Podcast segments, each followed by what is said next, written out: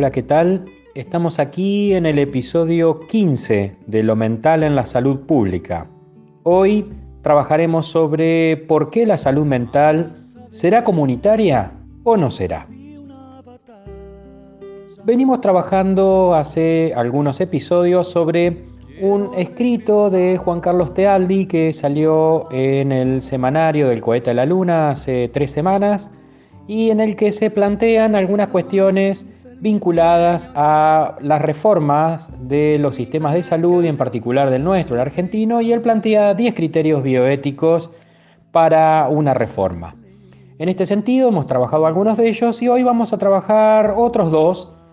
que son la equidad, que es el principio número 4 del decálogo de Juan Carlos, y el principio número 5 que se llama solidaridad.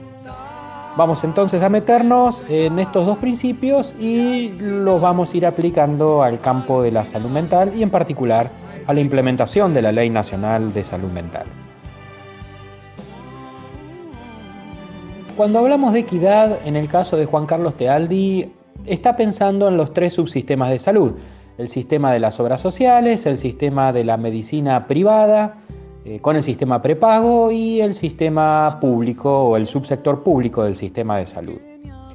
Evidentemente, el sistema de la medicina privada, que ya tiene una antigüedad bastante importante en nuestro país, ha florecido, por decirlo de algún modo, en las épocas neoliberales porque justamente es coherente con una ideología neoliberal del funcionamiento social y con la idea de que el sistema de salud debe ser redituable, es decir, de que las prestaciones de salud deben poder ser abonadas por la población o en todo caso por aquel sector de la población que tiene la capacidad adquisitiva para esto. Dicho esto, entonces por otro lado vamos a pensar en la siguiente cuestión y es qué sucede con el sector de la población que no tiene esa capacidad para pagar previamente, en eso consiste la medicina prepaga, para pagar previamente futuras prestaciones de salud que por otra parte este sistema, el subsistema de las prepagas, intenta que no ocurra nunca, es decir, intenta ir a menos, a que esa atención médica sea la menor posible y en el futuro más lejano posible. Por ahora dejamos acá en lo que respecta a las prepagas, lo seguiremos trabajando luego. Por otra parte, el sistema de las obras sociales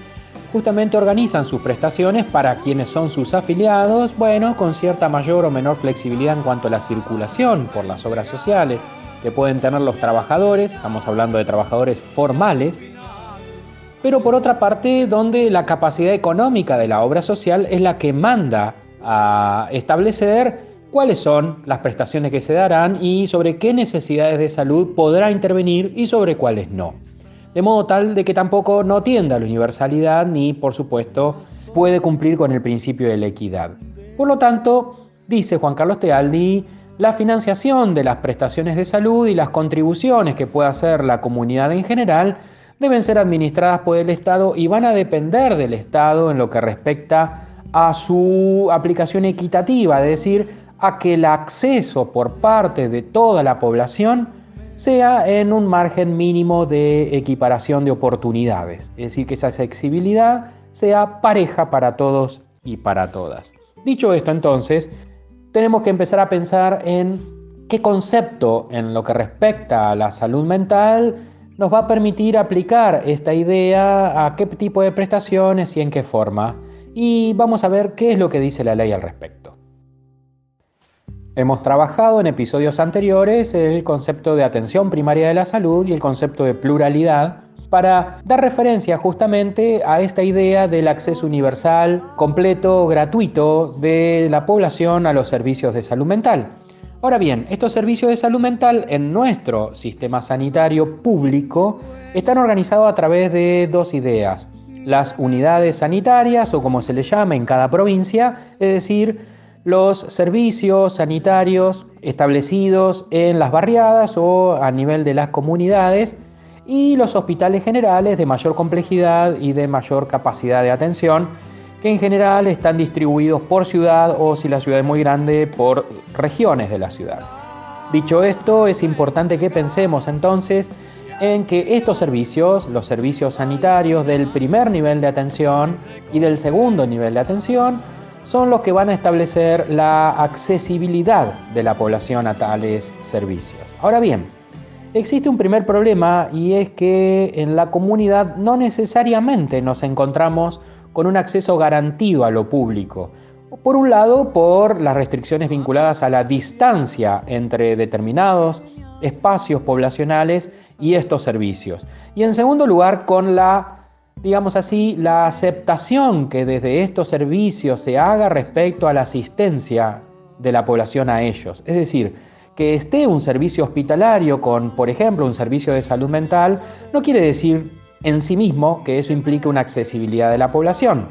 Y hemos trabajado este asunto en referencia a los problemas de restricciones o de negaciones de atención o de selectividad en la atención que determina una dificultación, para decirlo con un neologismo, de la posibilidad de ser atendido en un servicio público. Es decir, que hay servicios públicos que eligen clientela tal si estuviéramos hablando de un servicio privado y ya ni siquiera de la medicina privada, sino simplemente de la relación comercial, vamos a decirlo así, entre un cliente y un prestador de un servicio, le hace cualquier práctica privada del ejercicio de las profesiones liberales, cualquiera sea.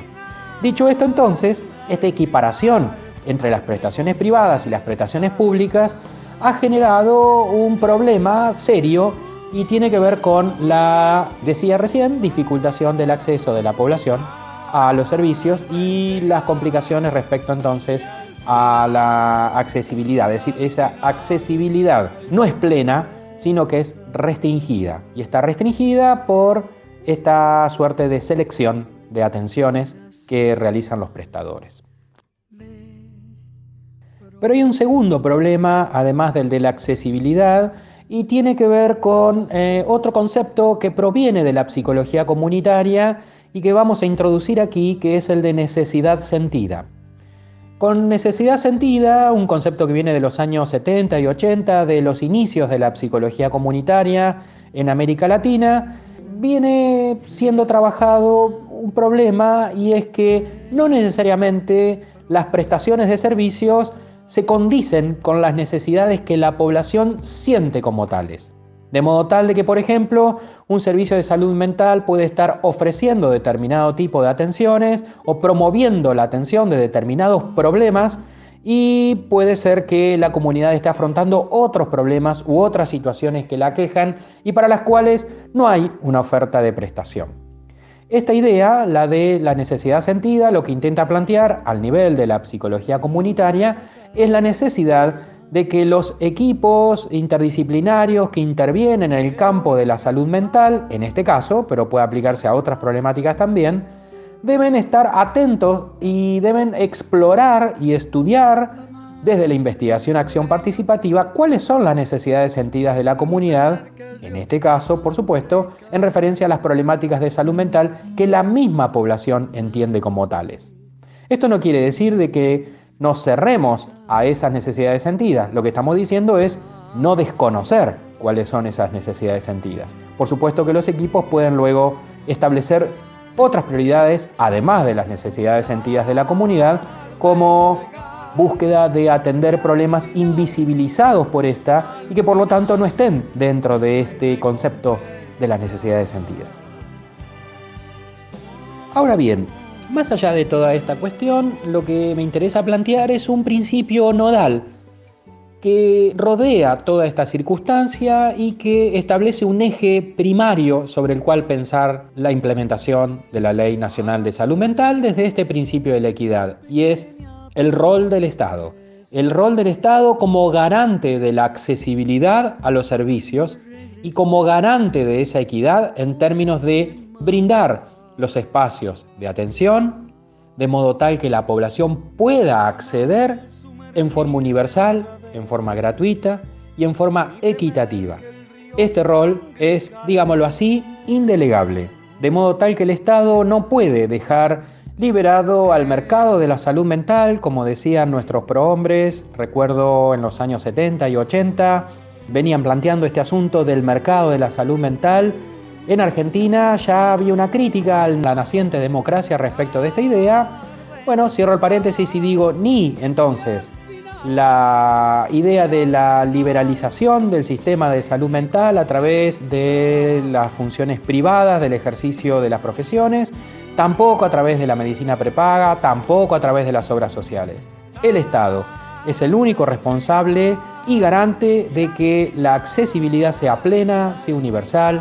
sea gratuita y sea equitativa, sea para todos y para todas. Este rol no es delegable, vuelvo a insistir. Por lo tanto, las comunidades deben tener pleno acceso no solo a servicios que los atiendan, sino además a ser escuchadas en sus necesidades sentidas. Vamos ahora entonces a trabajar sobre el otro principio que enunciamos, el de la solidaridad.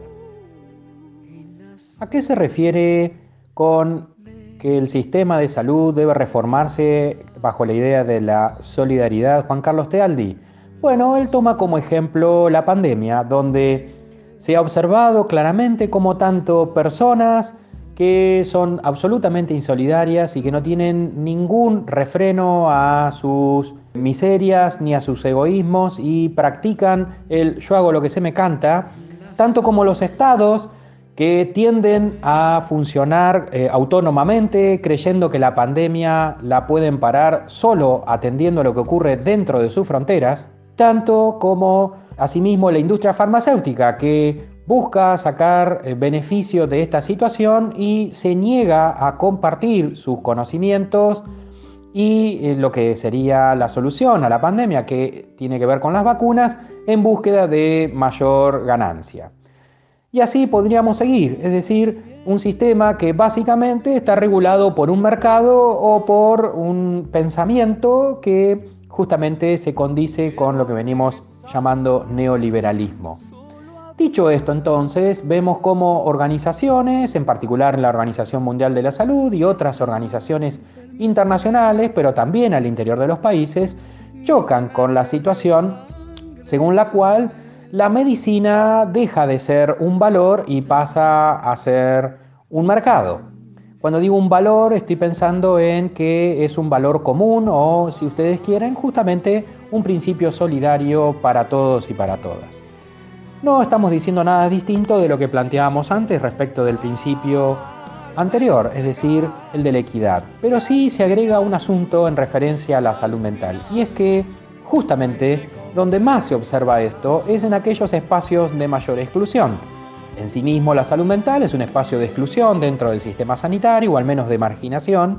Y por otra parte las personas con trastornos mentales sufren una doble marginalización. Por un lado, por justamente el hecho de estar enfermos, son eh, en particular apartados del sistema de trabajo, muchas veces de los sistemas de convivencia e incluso de las instancias de los grupos secundarios, las amistades y demás. Pero además son excluidos en un segundo, eh, en un segundo estigma que tiene que ver con el estigma propio de la enfermedad mental. De modo tal entonces que en sistemas manicomiales y donde prima la cultura manicomial, el principio de la solidaridad se vuelve aún mucho más importante y aún más fundamental, sobre todo al momento de trabajar para el reingreso a la comunidad. Es decir, en la vuelta a la vida comunitaria. De modo tal que ahí nuevamente vuelve a ser el sector público el fundamental y el fundacional de toda posible práctica de reintegración comunitaria. Y lo voy a plantear en estos términos, así lo vengo sosteniendo hace muchísimos años y desde la época anterior a la ley, y es esta. No hay que esperar que la medicina prepaga reintegre a alguien a la comunidad que está siendo confinado o internado, porque justamente los centros de atención cobran por tener retenida a la persona, no por reintegrarla. No hay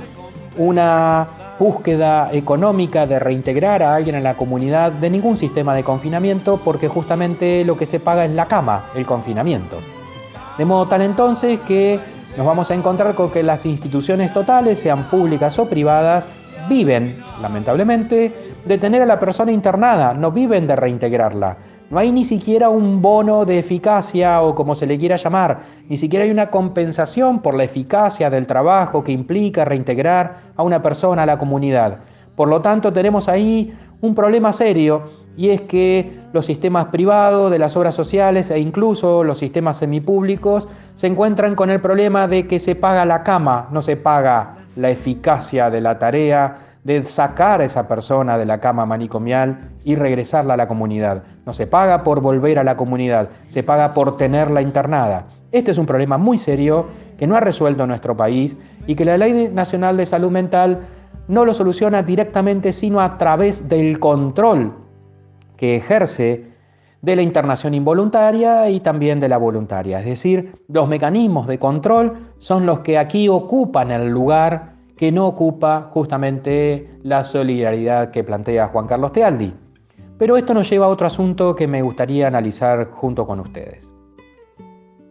Es justamente desde la comunidad donde encontramos las organizaciones sociales, sobre todo las de derechos humanos, que son las que empujan por el cumplimiento de la normativa referente a los derechos de los pacientes en general y en referencia a los derechos de los pacientes que tienen problemáticas de salud mental en particular. De ahí surgió también el principal empuje, como dije en otros episodios, para la sanción de la ley nacional. No estaban los diputados autores de la ley o del proyecto de ley solitos. Había detrás una comunidad concentrada entre profesionales, familiares y expacientes, organizaciones sociales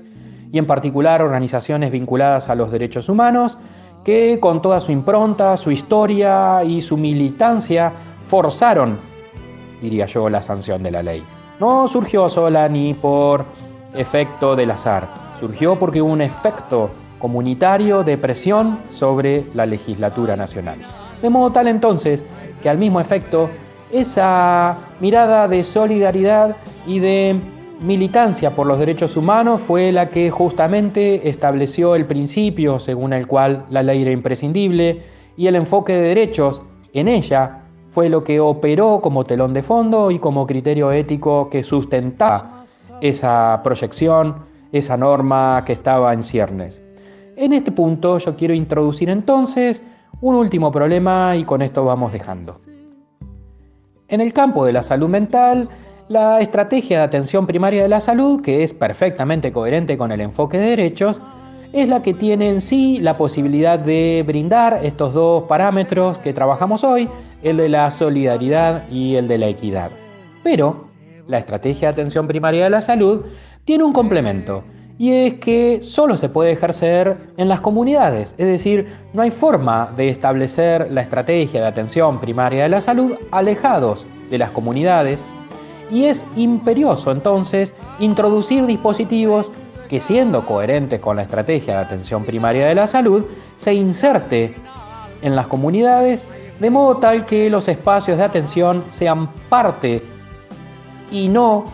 sobre las comunidades. Es decir, que esos dispositivos se introduzcan en la dinámica cotidiana del funcionamiento comunitario y no que sean imposiciones que se practican desde espacios de escritorio hacia las comunidades. Con esto quiero decir lo que comúnmente en la jerga se llaman enlatados. Los enlatados no sirven para implementar la estrategia de atención primaria de la salud porque justamente un programa enlatado, es decir, que se genera en un centro que desconoce lo que ocurre en las comunidades ni se preocupa por lo que ocurre en las comunidades, esos procesos que no tienen realidad fáctica o no tienen aplicación en la realidad fáctica de las comunidades, terminan por fracasar porque justamente desconocen las necesidades sentidas de estas. De modo tal entonces que la atención primaria de la salud es prima hermana, vamos a decirlo así, de la intervención comunitaria. No hay una sin la otra. Si no hay intervención comunitaria, no hay estrategia de atención primaria de la salud. Y para que la atención primaria de la salud se ejercite, la intervención comunitaria es nodal para escuchar a las comunidades, para acompañarse con ellas y para introducir algo que vamos a trabajar en algunos episodios más adelante, que es el sustento de la estrategia de atención primaria de la salud a través de la investigación, acción participante. Pero esto ya es otra historia. Vamos a trabajarlo en siguientes episodios, vamos a ver cuándo, porque aún tenemos algunos principios más para trabajar de nuestro maestro Carlos Tealdi, así que quizá nos lleve algunos episodios más este asunto. Nos vamos despidiéndonos con eh, la explicación sobre el tema que nos ha acompañado. Se trata de Zona de Promesas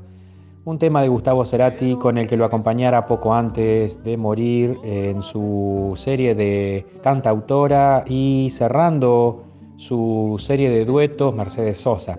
Por eso aquí nos vamos a acompañar con este tema que tiene que ver un poco con las dificultades para implementar la Ley Nacional de Salud Mental que todavía se encuentra en una zona de promesas. Tenemos la norma, falta su implementación. Y asimismo podemos pensar a la misma ley como una promesa del cumplimiento de la accesibilidad plena de toda la población. Y esa accesibilidad que debe ser garantida por un Estado que aún está en esa zona, la de las promesas. Porque sepamos que si bien tarda en llegar, al final, al final habrá recompensa. Nos vemos la próxima hasta el episodio 16 y que tengan buena semana.